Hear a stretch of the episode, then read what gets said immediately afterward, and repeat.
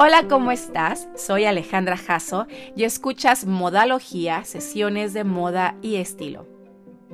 En esta sesión te voy a platicar sobre uno de los estampados más populares, considerado ya como todo un clásico.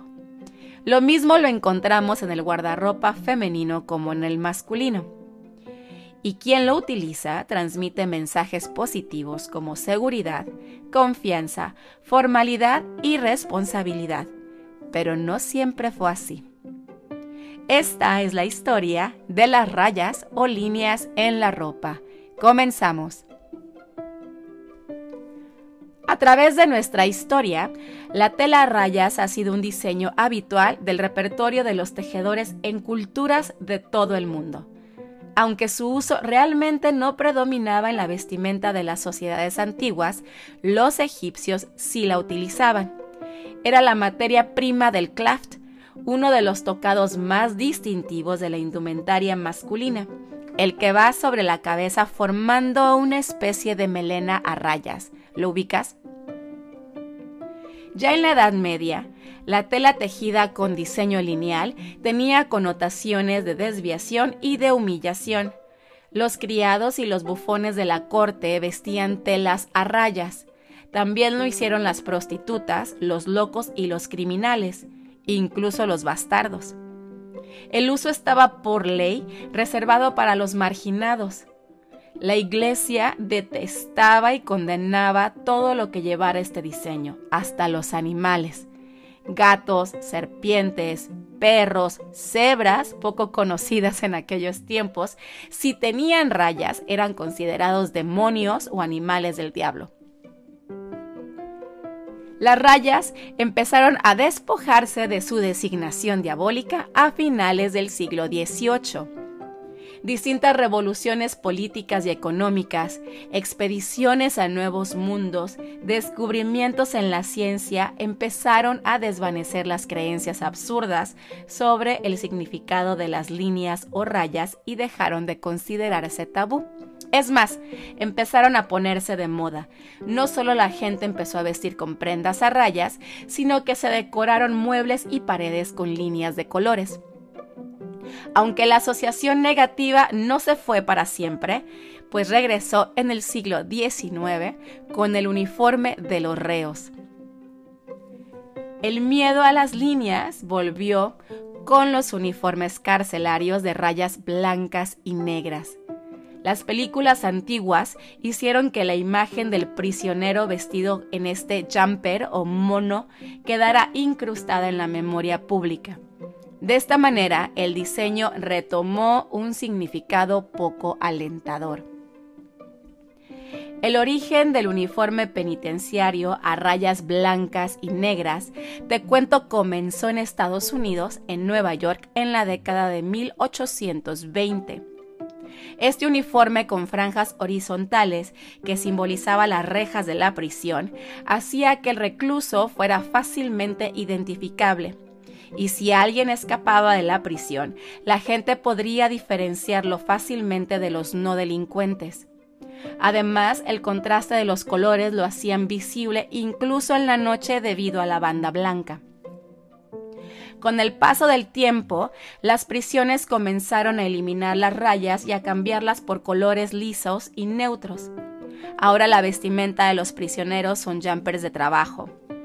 Nueva York, por ejemplo, cambió en 1904 al color gris porque consideraba que las rayas eran una insignia de desgracia y su significado no daba espacio para la rehabilitación del recluso. Pero otros estados mantuvieron las franjas por más tiempo. Carolina del Norte, por ejemplo, las conservó hasta 1958. Lamentablemente, la connotación negativa de prendas tipo pijama, confeccionadas con tela rayada, todavía nos acompaña. No solo nos recuerda a los criminales y convictos, sino en una variación aún más trágica, nos lleva de manera casi instantánea a los prisioneros de los campos de concentración.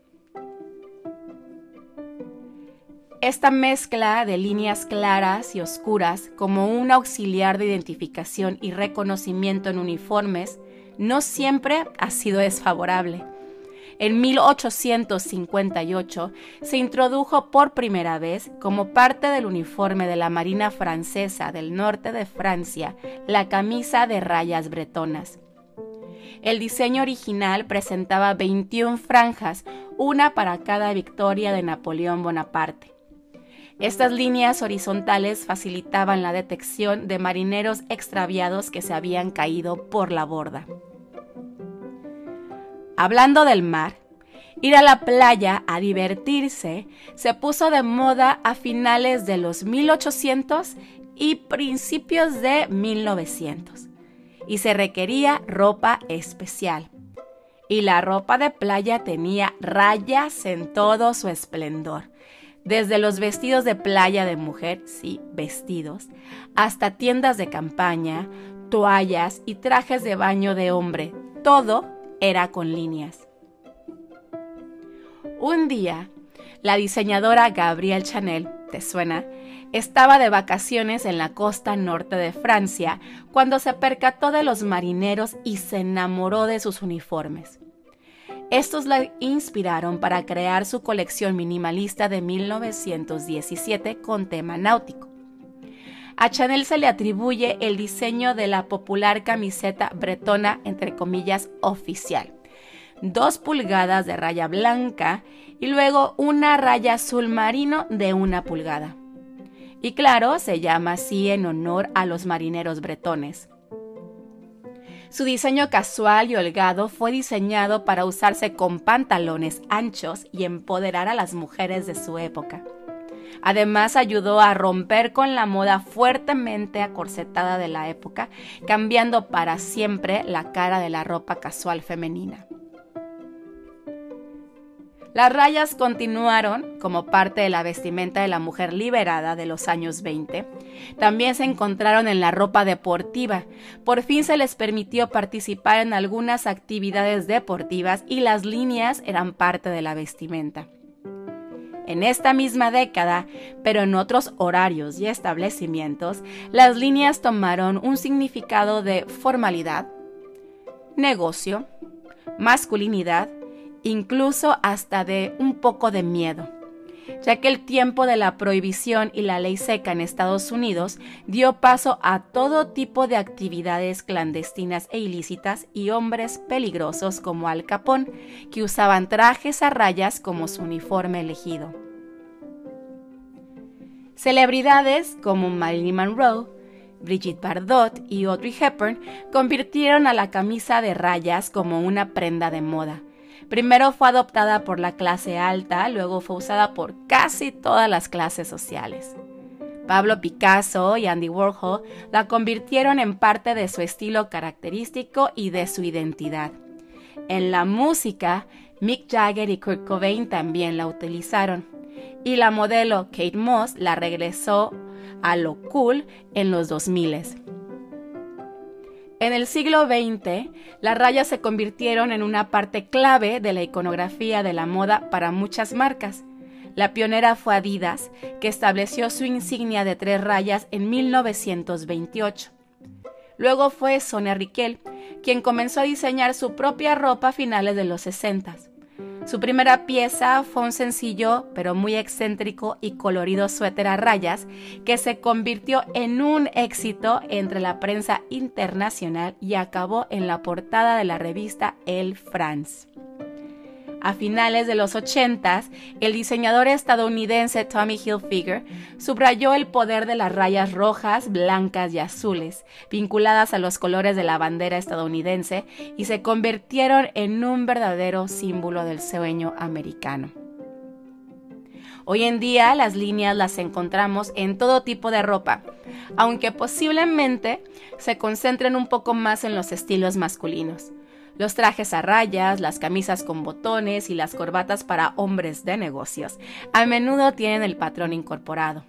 Y en cuanto a los básicos, la camiseta o camisa o puede ser incluso un suéter de rayas bretonas es considerado en la misma categoría que un blazer negro o un par de jeans por su versatilidad. Aunque ha evolucionado con el tiempo y hoy las rayas se ven inocentes y confiables, A lo mejor su perpetuo atractivo radica en su pasado oscuro y los personajes que la portaron.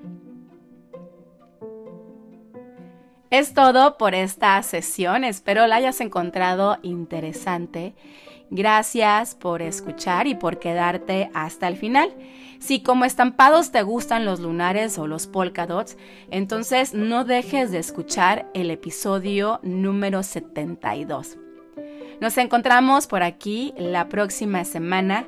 Mientras tanto, pasa a saludar a la cuenta de Instagram en Alejandra Jasso y no olvides que hagas lo que hagas, hazlo con estilo. Bye.